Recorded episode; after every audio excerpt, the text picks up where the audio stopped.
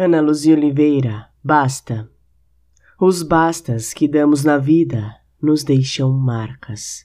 Mas são aqueles que temos que dar às pessoas que amamos que nos tiram pedaços. Ainda que doa, basta.